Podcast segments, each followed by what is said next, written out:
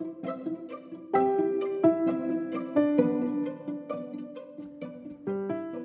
い皆様おはようございますこのラジオでは片付けコンサルタントのまっちゃんが自分の選択で今を豊かに面白くをテーマに片付け、シンプルライフ、日々の学びについてほぼ毎朝10分ゆるくお話をしていきます。掃除や片付け、朝活のお供にぜひ聞いてみてください。今日もですね、申し訳ないですけど、ちょっと鼻詰まりでお話をしていきます。はい。えー、鼻がね、詰まって 話しにくいですけど、頑張ります。聞きづらいですが、聞いてください。と今日のテーマはですね貪欲に生きてますっていうことについてお話をしようと思います今日話すことはですね私が最近人にあの褒められたというか私のこういうところを尊敬してるって人に言われた嬉しいことがあってでその時に言われた言葉があのまっちゃんは貪欲に生きてますよねってなんかそれって楽しそうですって言われてすごく嬉しかったんですよね。人から言われた言葉の中で今まで言われたことがないというか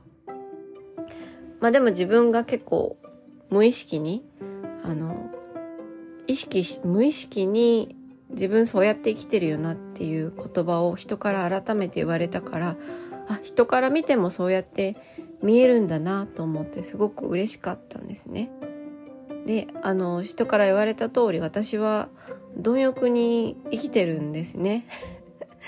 で特にどんなことに対して貪欲に生きているかというと皆さんご存知の通りですが結構私は食べ物にすごく執着をして生きてます。はい。どれぐらい食べ物に執着をして生きているかというとですねあの意味のない食事をしたくないっていう気持ちがあります例えばですけどお腹を空いたからちょっととりあえずコンビニでパンを買おうかなとか。お腹が空いたからとりあえずお茶漬け作ろうかなっていうとりあえずの食事を可能な限り私はしません。旅行先で時間がなくて忙しくてとりあえずのあのお腹を満たす食事を取らなければいけないっていう選択を取る時に私はとりあえず腹を満たすよりもどちらかというとそんなとりあえずで食を腹を満たすぐらいだったら食べないっていう選択肢を取るほど食に執着をしてます。はい。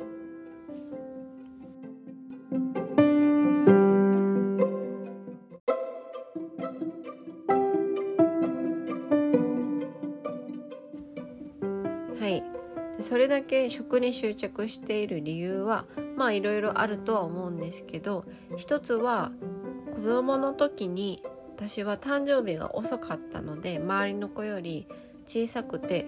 給食を食べきるっていうことが非常に非常に苦痛だったんですね。明らかにね周りの子より1年ぐらいあのなんだ年が離れているあの可能性がある誕生日というか、えー、4月の1日なんですよね。だから、うんと、子供の時の1年ってものすごく大きくてですね明らかにその給食の量は私の体には合ってなかったのですが、まあ、残せないね世代だったのでなんだ昼休みも費やしてずっと食べてたんですよね。だから私は食べることがすごくその時は苦痛だったのですね。そう。なのでこれを全部楽しく食べれるようになったら私は食事を楽しみたいって子供ながらにきっと思ってたんでしょうね。なのであのそこからの反応ですごく食べるようになったりとか食に執着をするようになったのですがそう、まあ、それは置いといてですねそれぐらい私は食べ物に特に、えー、執着してますし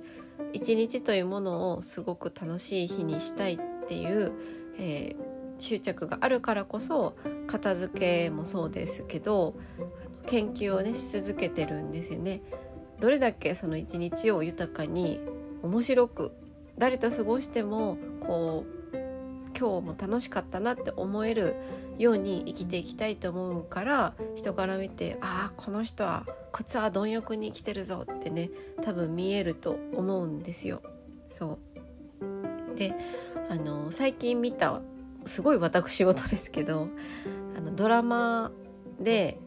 あのなんだか MIU みたいなあの星野源と綾野剛が出てるああ分かる分かるって思う人もいると思いますけどあのドラマをねあのネットフリックスで見たんですけど私はもともとね「あのアンナチュラル」っていうドラマがすごく好きなんですよ。そう。でアンナチュラルと同じ脚本家の方が書かれてるドラマドラマで改めてねやっぱり私この人のこの脚本家の方のこう根底にある考え方すごく好きだしちょっと私にやっぱおこがましいですけどあなんか似てる価値観があるなっていうところがあってやっぱりこのドラマその人が書かれた「脱ぎ恥」とかもそうですけどドラマを見ているとすごくねやっぱいいなって思うんですよね。でそのアンナチュラルの中での主人公の言葉ですごく私があの共感した言葉があるんですけれどもあのあ絶望してる暇があったらうまいもん食べて寝るかなってあの主人公の女性が答えてるんですね。でなぜこの質問を答えこの返答をしたかというとあの絶望する瞬間はあるんですかって聞かれたんですねその主人公が。ある男の子にでその質問に対してこう答えたんですね絶望してる暇があったらうまいもん食べて寝るかなって答えてて私も本当にそうだと思っていて生きていたら時にはねやっぱ辛い時とか悲しい時とか言葉では表現できないほど絶望する瞬間とかあのそんなに人に話すことでもないんだけど小さなこうあーっていうね 瞬間ってあると思うんですけどでもどんな状況でも人って食べてたらまあ生きていけれるんですよ。そうねこれは本当にいろんな方を見てきて思ったんですけど人間は食べる意欲をなくした瞬間にどれだけ体力があってもどれだけ体が元気でもそこからすごい勢いで転げ落ちていきます。はい、なのでどれだけ絶望していてもどれだけ悲しくてもこんな状況で食欲があることが恥ずかしいなって思う瞬間でも人間ってのはこう食べ続けてたらうまいもん食べることにね喜びを見いだせてたら生きていけるんですよ。そう。あの乃木明子さんのお話ではないんですけど「カルテット」っていうねあの人気だったドラマの中でも泣きながらご飯食べたことある人は生きていけますっていうセリフがあるんですがやっぱりそれだけ私は あのご飯を食べるとかねご飯を美味しいって思えるとかどんな状況でもあのご飯を食べたいって思えるってことはぱり人生をね貪欲に生きていく上ではすごく大切だと思っていて食べるイコール生きると思っているしあの貪欲に生きるためには日常のその一つ一つの自分がやっていること自分が自然にやっている一つ一つの、えー、動作とか人にかけてる言葉とか人にかけられている言葉みたいなものをこう貪欲なまでに、えー、絞りと絞り切るというかそう全部受け止めて、うん、今日一日をこの1週間をこの1ヶ月をこの1年を全力で生きていきたいですよねっていうお話でした今日は。はい。なので今日のテーマはですね貪欲に生きてますというお話でしたはい是非このポッドキャスト来てる聞いてる人っていうのは多分考えて生きてるからこそ、えー、片付けにも興味が出てますし考えて生きていらっしゃると思うのできっと貪欲に生きてるんだと思いますけどあの明日からもねまたさらに貪欲さを増してそうあの楽しんで生きていけたらいいですよね。っていうはい話でした。あの終わりよければ全てよしっていうことわざがありますけど私はあまりあのことわざは個人的に好きではないです。はい。終わりだけ注目したりとか終わりだけ着目してたらその過程をねやっぱないがしろにしてしまいますし終わりだけ見たらその人の人生ってどうなん？っていう人って結構たくさんいらっしゃると思うんですよ。ね、なのでやっぱ過程をね今日をちゃんと見てあげて自分をこう自分が楽しむことをね許してあげるといいんじゃないかなって思います。はいでねあの最後にちょっとお知らせなんですけどまあそんな感じでねあの貪欲に生きることを応援する 貪欲リーダーのまっちゃんはですね、えっと、今まであの片付けの、まあ、ご相談とか片付けの、えー、お悩みを聞いて私が力になれるかどうかっていう話をねあのできるような相談会を不定期で募集してたんですけどあのちょっとシステムを整えましたので今月の6月から、まあ、いつまでやるか分かり、ま、分からないですけど、まあ、時間がある限りですね月始めの1日から7日の3日間あと違う間違えた。1日から7日だけ、と、3名様のみそういった相談会 Zoom の相談会を、えー、募集します。はい、1日から7日が応募期間でその月のどこか3日間のみですね3名様限定で、え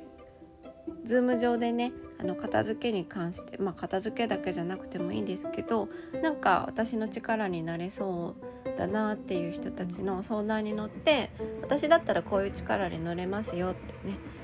いうお話を、えー、するような会を場を設けますので、はい、興味がある方は LINE 公式を登録して、